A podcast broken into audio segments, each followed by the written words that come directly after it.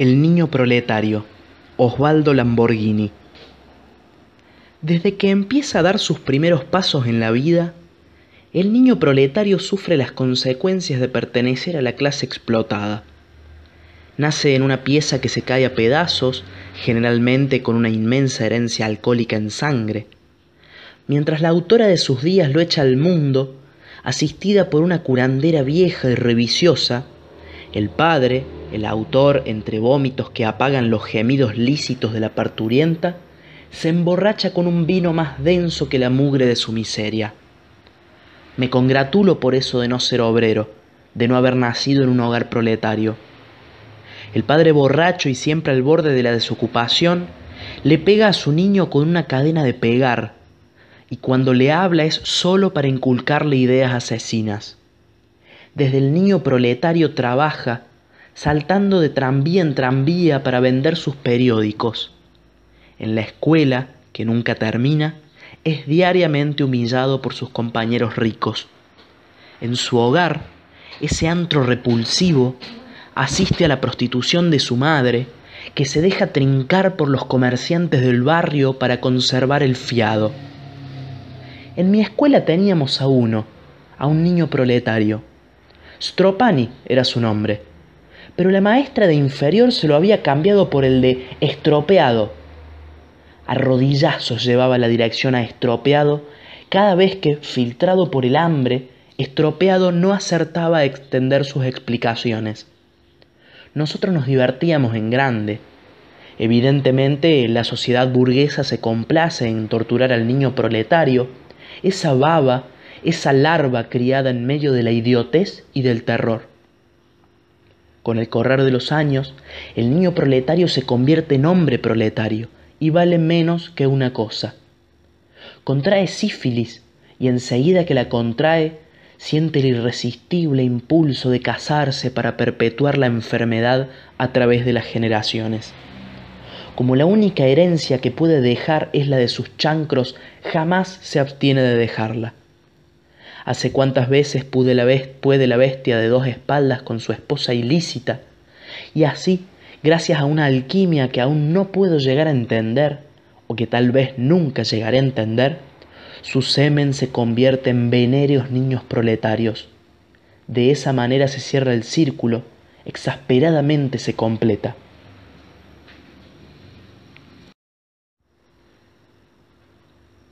Estropeado, con su pantaloncito sostenido por un solo tirador de trapo y los periódicos bajo el brazo, venía sin vernos caminando hacia nosotros, tres niños burgueses.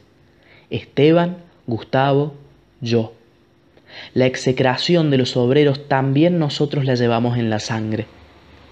Gustavo adelantó la rueda de su bicicleta azul y así ocupó toda la vereda. Estropeado hubo de parar y nos miró con ojos azorados, inquiriendo con la mirada a qué nueva humillación debía someterse. Nosotros tampoco lo sabíamos aún, pero empezamos por incendiarle los periódicos y arrancarle las monedas ganadas del fondo destrozado de sus bolsillos. Estropeado nos miraba, inquiriendo con la cara blanca de terror. Oh, por ese color blanco de terror en las caras odiadas, en las fachas obreras más odiadas, por verlo aparecer sin desaparición, nosotros hubiéramos donado nuestros palacios multicolores, la atmósfera que nos envolvía de dorado color. A empujones y patadas zambullimos a estropeado en el fondo de una zanja de agua escasa. Chapoteaba de bruces ahí, con la cara manchada de barro, y nuestro delirio iba en aumento. La cara de Gustavo aparecía contraída por un espasmo de agónico placer. Esteban le alcanzó un pedazo cortante de vidrio triangular. Los tres nos zambullimos en la zanja. Gustavo, con el brazo que le terminaba en un vidrio triangular en alto, se aproximó estropeado y lo miró. Yo me aferraba a mis testículos por miedo a mi propio placer, temeroso de mi propio ululante, agónico placer.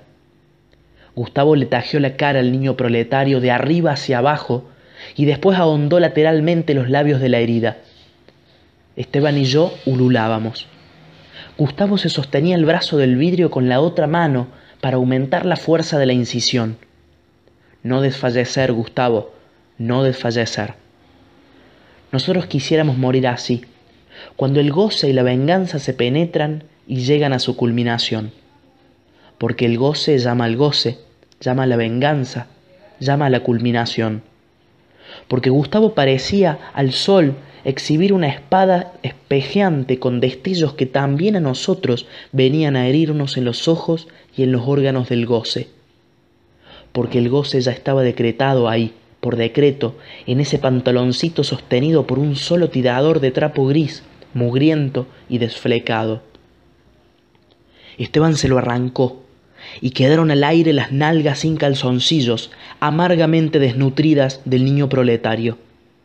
El goce estaba ahí, ya decretado, y Esteban, Esteban de un solo manautazo arrancó el sucio tirador. Pero fue Gustavo quien se le echó encima primero, el primero que arremetió contra el cuerpito destropeado. Gustavo, quien nos lideraría luego en la edad madura todos estos años de fracasada, estropeada pasión. Él primero, clavó primero el vidrio triangular donde empezaba la raya del trasero de estropeado y prolongó el tajo natural. Salió la sangre esparcida hacia arriba y hacia abajo, iluminada por el sol, y el agujero del ano quedó húmedo sin esfuerzo como para facilitar el acto que preparábamos. Y fue Gustavo, Gustavo el que lo traspasó primero con su falo, enorme para su edad, demasiado filósofo para el amor. Esteban y yo nos conteníamos, con las gargantas bloqueadas por un silencio de ansiedad, desesperación. Esteban y yo, con los falos enardecidos en las manos, esperábamos y esperábamos, mientras Gustavo daba brincos que taladraban a estropeado, y estropeado no podía gritar, ni siquiera gritar porque su boca era firmemente hundida en el barro por la mano fuerte militar de Gustavo. A Esteban se le contrajo el estómago a raíz de la ansiedad, y luego de la arcada desalojó algo del estómago, algo que cayó a mis pies. Era un espléndido conjunto de objetos brillantes, ricamente ornamentados, espejeantes al sol. Me agaché, lo incorporé a mi estómago y Esteban entendió mi hermanación. Se arrojó a mis brazos y yo me bajé los pantalones. Por el ano desocupé. Desalojé una masa luminosa que enseguecía con el sol. Esteban la comió y a sus brazos hermanados me arrojé. Mientras tanto, estropeado se ahogaba en el barro, con su ano opaco rasgado por el falo de Gustavo, quien por fin tuvo su goce con un alarido, la inocencia del justiciero placer. Esteban y yo nos precipitamos sobre el inmundo cuerpo abandonado.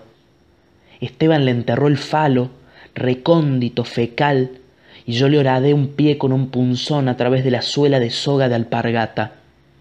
Pero no me contentaba tristemente con eso. Le corté uno a uno los dedos mugrientos de los pies, malolientes de los pies, que ya de nada irían a servirle. Nunca más correteos, correteos y saltos de tranvía en tranvía, tranvías amarillos. Promediaba mi turno, pero yo no quería penetrarlo por el ano. Yo quiero succión, crují. Esteban se afanaba en los últimos jadeos. Yo esperaba que Esteban terminara, que la cara de estropeado se desuniera del barro para que estropeado me lamiera el falo, pero debía entretener la espera, armarme en la tardanza. Entonces todas las cosas que le hice en la tarde de sol menguante, azul, con el punzón. Le abrí un canal de doble labio en la pierna izquierda hasta que el hueso despreciable y atorrante quedó al desnudo. Era un hueso blanco como todos los demás, pero sus huesos no eran huesos semejantes. Le rebané la mano y vi otro hueso, crispado los nódulos falanges aferrados, clavados en el barro, mientras Esteban agonizaba a punto de gozar. Con mi corbata roja hice un ensayo en el cuello del niño proletario. Cuatro tirones rápidos, dolorosos, sin todavía el prístino, argenteo fin de muerte. Todavía escabullirse literalmente en la tardanza. Gustavo pedía a gritos, por su parte, un fino pañuelo de batista Quería limpiarse la remolinada materia fecal con que estropeado le ensuciara la punta rocia hiriente de su falo. Parece que estropeado se cagó. Era enorme y agresivo, entre paréntesis, el falo de Gustavo. Con entera independencia y solo se movía, así y así, cabezadas y embestidas. Tensaba para colmo los labios delgados de su boca, como si ya mismo y sin tardanza fuera a aullar. Y el sol se ponía, el sol que se ponía, ponía. Nos iluminaban los últimos rayos en la rompiente tarde azul cada cosa que se rompe y adentro que se rompe y afuera que se rompe, adentro y afuera, adentro y afuera, entra y sale que se rompe. Lívido Gustavo miraba el sol que se moría y reclamaba aquel pañuelo de batista bordado y maternal. Yo le di para calmarlo mi pañuelo de batista, donde el rostro de mi madre Augusta estaba bordado, rodeado por una esplendiente aureola como de fingidos rayos, en tanto que tantas veces sequé mis lágrimas en ese mismo pañuelo y sobre él volqué, años después, mi primera y trémula eyaculación. Porque la venganza llama al goce y el goce a la venganza, pero no en cualquier vagina, y es preferible que en ninguna. Con mi pañuelo de batista en la mano, Gustavo se limpió su punta agresiva, y así me lo devolvió rojo sangre y marrón. Mi lengua lo limpió en un segundo, hasta devolverle el paño la cara augusta, el retrato con un collar de perlas en el cuello, ¿eh? Con un collar en el cuello, justo ahí. Descansaba Esteban mirando el aire después de gozar y era mi turno. Yo me acerqué a la forma de estropeado, medio sepultada en el barro, y la di vuelta con el pie. En la cara le brillaba el tajo, obra del vidrio triangular. El ombligo de raquítico lucía lívido a su lado. Tenía los brazos y las piernas encogidos, como si ahora y todavía, después de la derrota, intentara protegerse del asalto. Reflejo que no pudo tener en su momento condenado por la clase. Con el punzón le largué el ombligo de otro tajo. Manó la sangre entre los dedos de sus manos. En el estilo más feroz, el punzón le vació los ojos con dos y solo dos golpes exactos.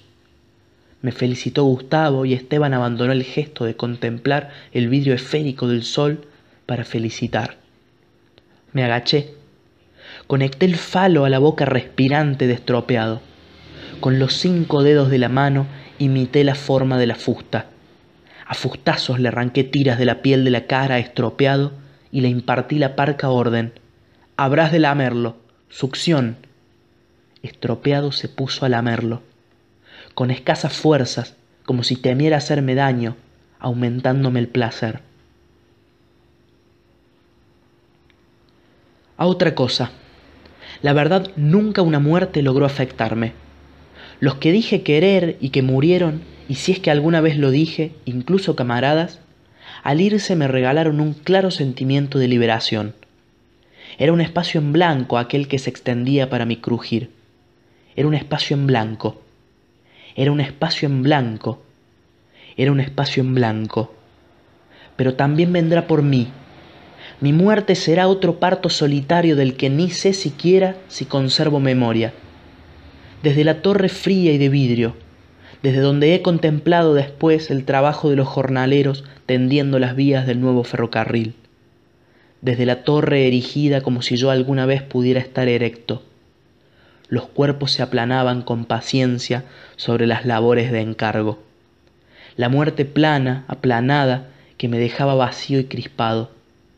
Yo soy aquel que ayer no más decía, y eso es lo que digo.